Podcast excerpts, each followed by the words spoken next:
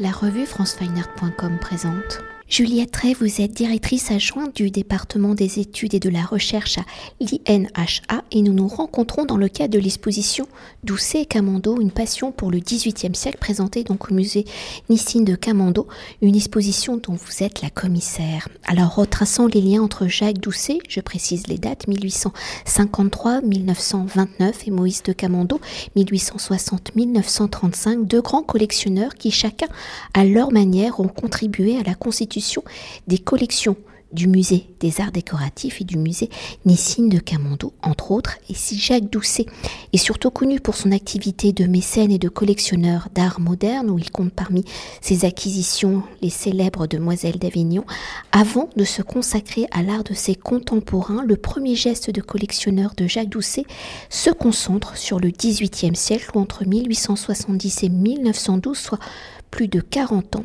il va constituer une collection rassemblant des objets d'art français, asiatiques, peintures italiennes, espagnoles et anglaises, dessins pastels, etc., etc. Ou comme Moïse de Camando, pour être l'écrin de sa collection, il fera construire un hôtel particulier. Alors avant de nous raconter l'histoire de cette collection de Jacques Doucet, de sa constitution à sa dispersion, pouvez-vous nous raconter le personnage Jacques Doucet, donc grand couturier, fondateur en 1897 de la première bibliothèque d'art et d'archéologie publique en France et offerte en 1917 à l'Université de Paris alors de la haute couture à grand collectionneur, devenant mécène, comment Jacques Doucet va-t-il consacrer sa vie à l'histoire de l'art, aux arts, à la beauté, des gestes créateurs, des pensées artistiques? C'est difficile de savoir exactement qui était Jacques Doucet, quelle était sa personnalité, parce qu'il a laissé très peu de, témoignages. Il n'a pas laissé de mémoire, euh, il a laissé très peu d'archives, comme s'il avait voulu euh, s'effacer euh, derrière ses collections et derrière ses bibliothèques la bibliothèque euh, d'art et d'archéologie qui se retrouve aujourd'hui à la bibliothèque euh, de l'Institut national d'histoire de l'art et la bibliothèque littéraire euh, Jacques Doucet. Donc dès 1905-1906, il a cette idée de créer une bibliothèque pour les historiens d'art. Lui-même accumule une documentation assez importante et a l'idée de la, la partager, de l'ouvrir le plus largement possible. Il s'en sépare très tôt, puisqu'il euh, fait ce leg euh, en 1917 aux universités de Paris, avec l'idée qu'il faut donner les outils aux historiens d'art. Alors ce sont des, ouvrages de référence, mais aussi une photothèque. Euh, donc il fait des campagnes photographiques pour documenter les œuvres d'art, les monuments en France et à l'étranger. Donc il envoie des, savants et des photographes euh, faire ses photos. Il fait également des, collectes euh, d'ouvrages euh, en envoyant par exemple des chercheurs acheter des, des, manuscrits en Chine ou au Japon, donc des voyages assez lointains et audacieux. il collecte également des estampes et des dessins ainsi que des archives. Donc il a l'idée vraiment que tout cela forme euh, le matériau euh, pour les historiens d'art. Et puis, parallèlement à ça, il compose sa collection. Donc à partir des années 1870, il commence à acheter des peintures impressionnistes. Euh, mais également de l'art du XVIIIe siècle. Et on, sait très peu de choses sur la manière dont il a composé cette collection, parce qu'on ne conserve pas ses carnets d'achat, on ne conserve pas ses factures.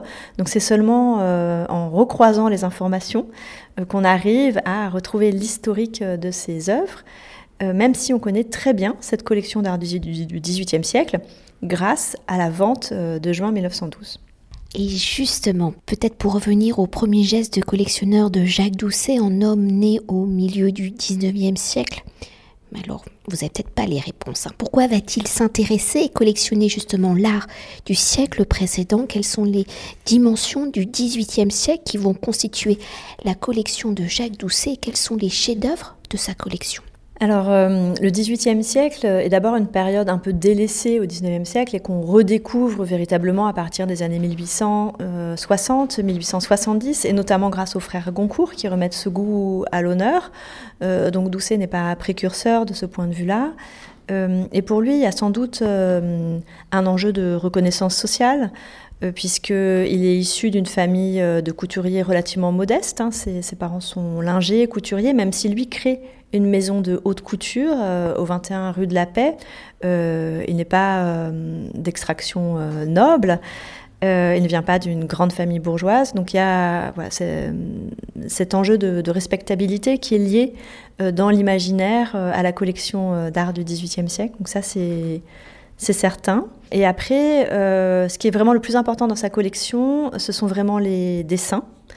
Euh, ainsi que les peintures, mais je dirais vraiment les dessins euh, parce que euh, il a su trouver des, pépites. Alors on ne sait pas comment, on ne sait pas s'il a été conseillé, s'il a lui-même su trouver ses, ses œuvres.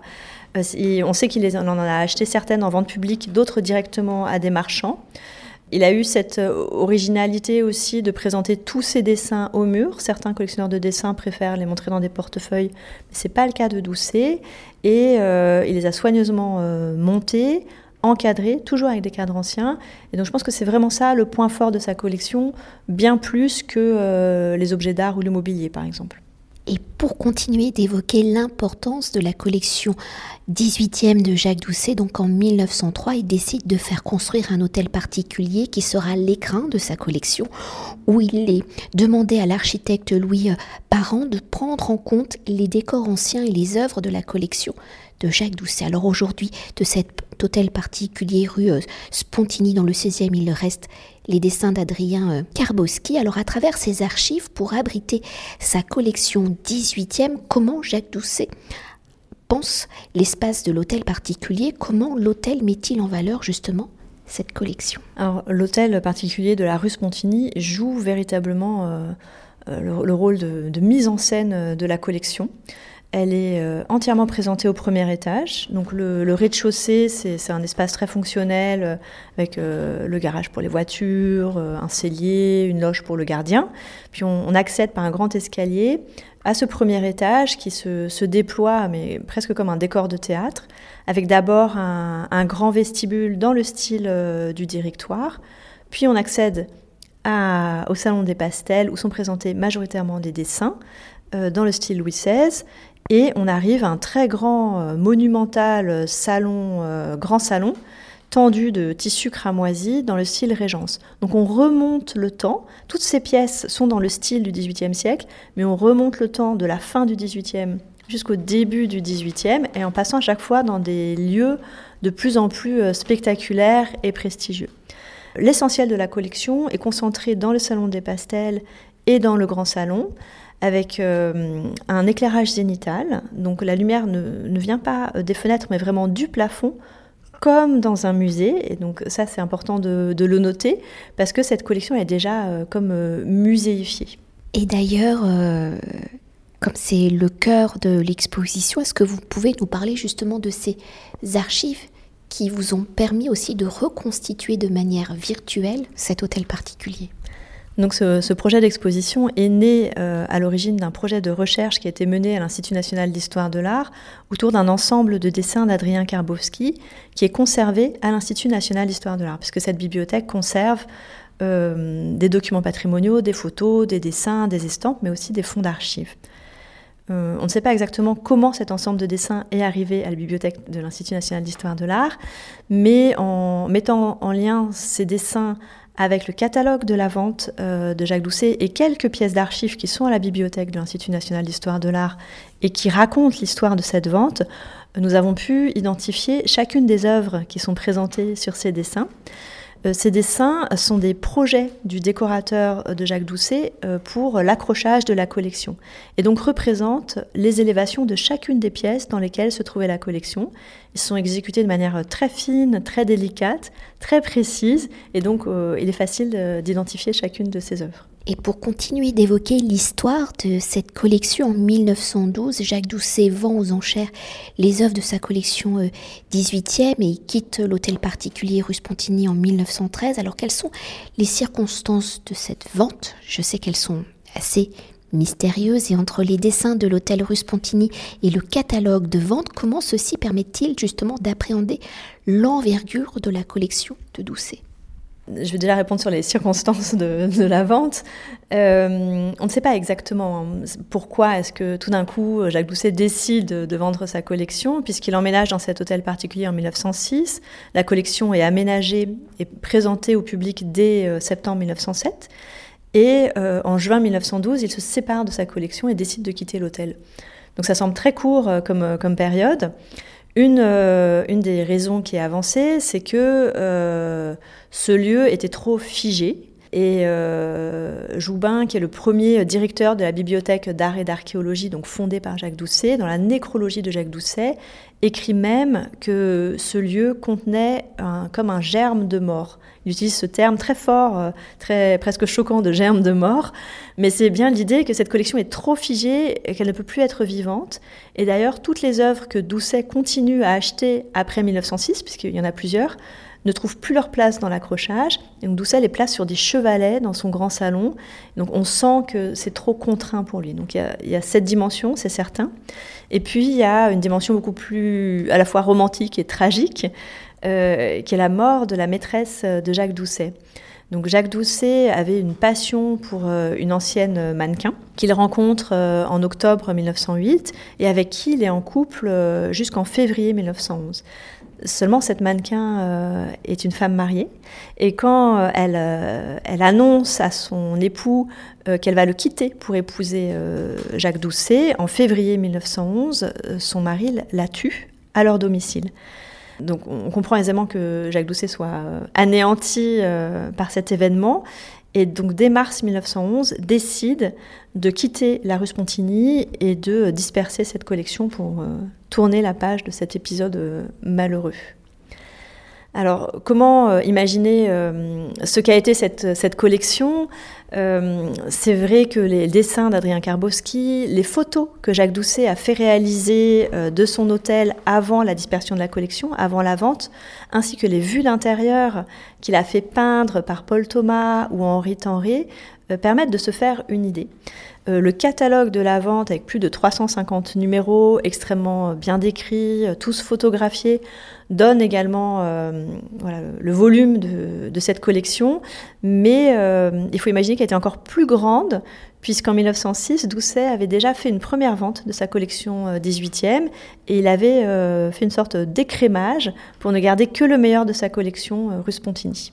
Et d'ailleurs, est-ce qu'on peut s'attarder sur ce fameux catalogue de la vente de 1912 Parce que hors micro, vous m'indiquiez qu'à l'époque, il était quand même précurseur, ce catalogue. Le catalogue de la vente de Jean de 1912 est effectivement assez euh, incroyable, puisqu'il est d'une très grande qualité, à la fois une très grande qualité éditoriale, une très grande qualité scientifique.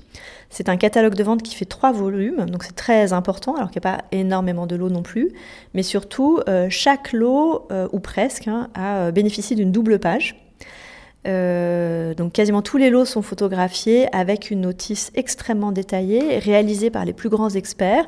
Donc Émile Dacier pour les dessins, euh, Marcel Nicole pour les peintures, et puis un groupe de, plusieurs experts pour les arts décoratifs, euh, qui s'intéressent aux attributions, aux provenances, qui décrivent les cadres, puisque Doucet avait à cœur de présenter ses œuvres dans des cadres anciens. Euh, donc la qualité des photos, euh, la qualité euh, scientifique des notices font de ce catalogue un objet exceptionnel. Et puis j'évoquais aussi le fait que Jacques Doucet a fait photographier sa collection avant de la disperser. Eh bien, certains exemplaires du catalogue présentent une vue d'intérieur de la rue Spontini en, en, page d'introduction. ce qui est aussi tout à fait novateur, de mettre en scène cette collection, de la montrer dans son entièreté avant de la disperser au sein des pages du catalogue. Et pour poursuivre, si aujourd'hui nous sommes au musée Unissime de Camando, hein, que Moïse de Camando fait construire cet hôtel particulier pour abriter euh, également sa collection, comme nous savons que Moïse de Camando sera présent à la vente aux enchères de la collection 18e de Jacques Doucet, quels sont ces objets, les œuvres que Moïse de Camando va-t-il acquérir? Donc en juin 1912, euh, Moïse de Camondo est déjà en train de faire achever le gros œuvre de son hôtel euh, de la rue de Monceau et sa collection euh, d'art du XVIIIe siècle est déjà bien constituée. Donc à la vente, il achète six lots. en ciblant très précisément des objets qu'il va pouvoir intégrer dans son propre décor. Et donc on observe des achats qui peuvent nous sembler aujourd'hui très inégaux.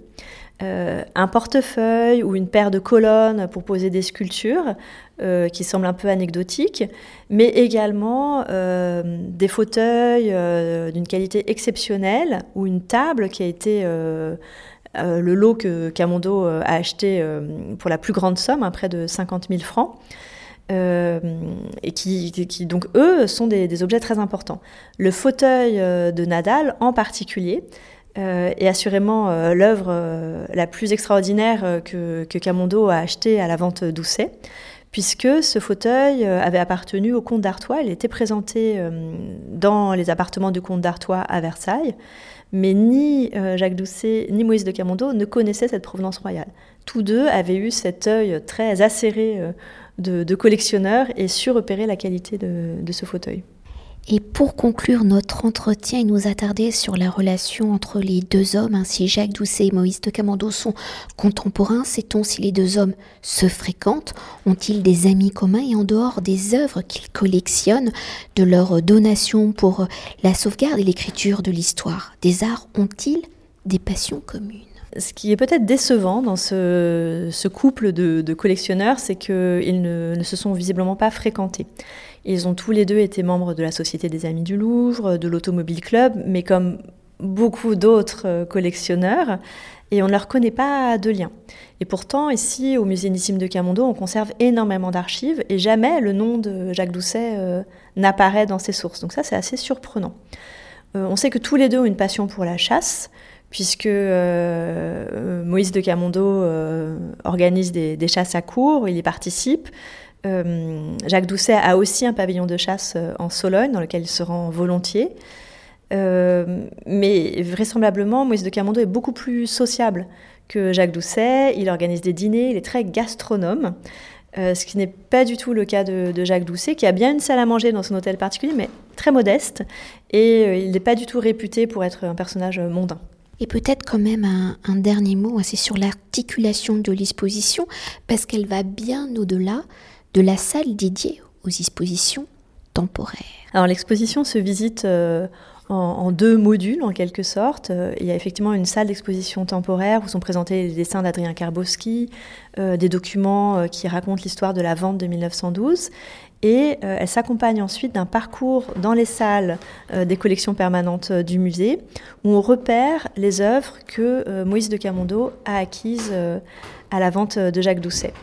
Donc ce sont des œuvres qui pour la plupart sont habituellement présentées dans les collections permanentes, mais pour euh, deux d'entre elles, sont des œuvres que nous avons sorties de réserve exceptionnellement et que nous présentons donc dans les collections permanentes euh, pour l'occasion. Merci beaucoup. Merci à vous. Cet entretien a été réalisé par franceweiner.com.